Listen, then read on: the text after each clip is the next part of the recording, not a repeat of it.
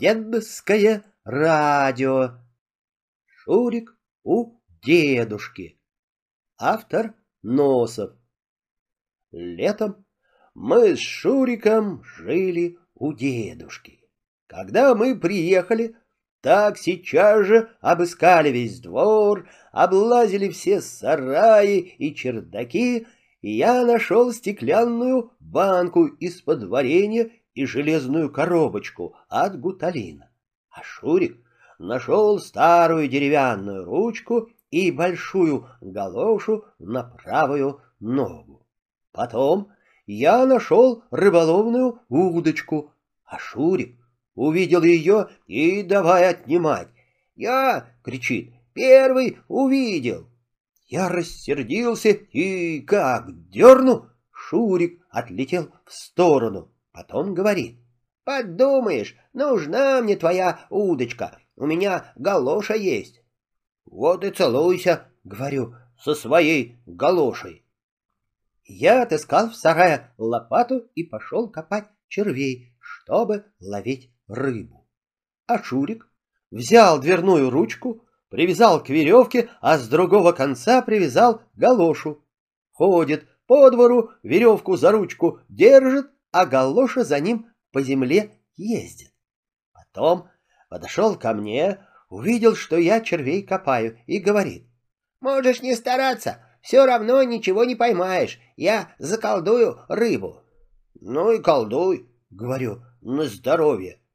Пошел я к пруду, насадил на крючок червя и забросил удочку.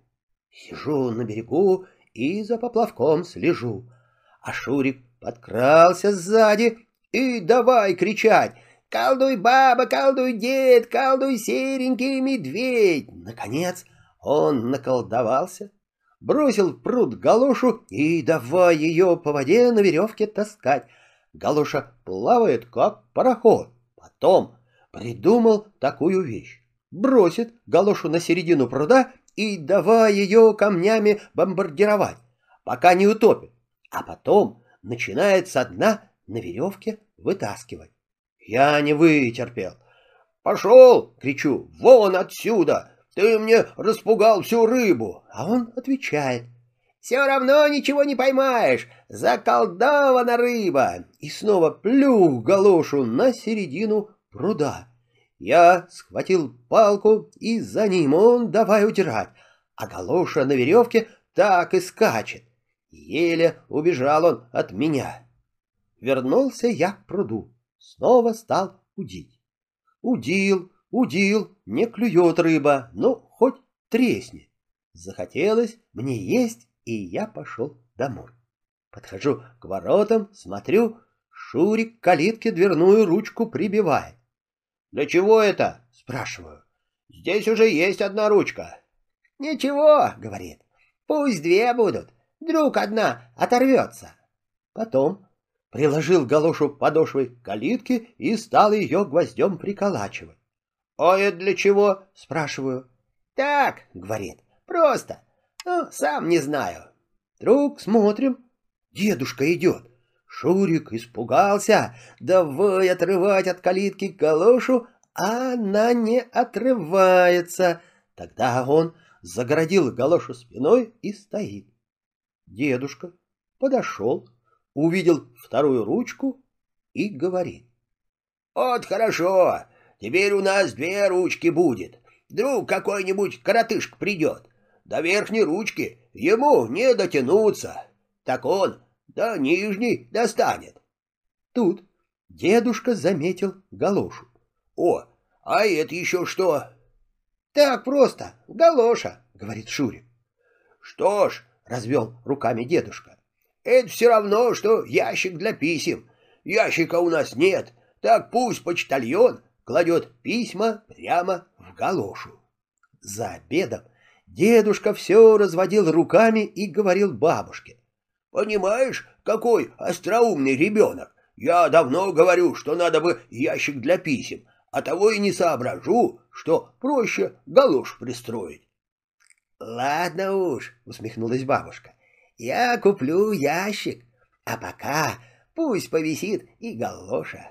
После обеда я сказал дедушке. «Дедушка, я все утро ловил рыбу в пруду, да она почему-то не ловилась». «Эх», — протянул дедушка, — «этот пруд недавно вырыли, в нем даже лягушки еще не развелись. А ты не поленись, да поди на речку, там у мостика и лови, место рыбное». Дедушка ушел, а я взял удочку и говорю Шурику. «Пойдем на реку, будем вместе рыбу ловить». Шурик обрадовался. «Ага», — говорит, — «испугался, теперь подлизываешься». «Это зачем мне подлизываться?» «А чтоб я не колдовал больше». «Колдуй», — говорю, — «пожалуйста». Я взял коробку с червями, банку из-под варенья, чтоб было куда рыбу сажать, и пошел. А Шурик сзади поплелся. Пришли на реку. Я забросил удочку, а Шурик сзади толчется и все бормочет. «Колдуй, баба, колдуй, дед, колдуй, серенький медведь!» Помолчит чуточку, потом снова. «Колдуй, баба, колдуй, дед!» Вдруг рыба как клюнет, я как дерну удочку, рыба сверкнула в воздухе, сорвалась с крючка, упала на берег и, ну, плясать возле самой воды. Шурик как крикнет «Держи ее!» и давай ловить. Рыба по берегу скачет, а он прямо на нее животом бросается, никак поймать не может. Конец фрагмента.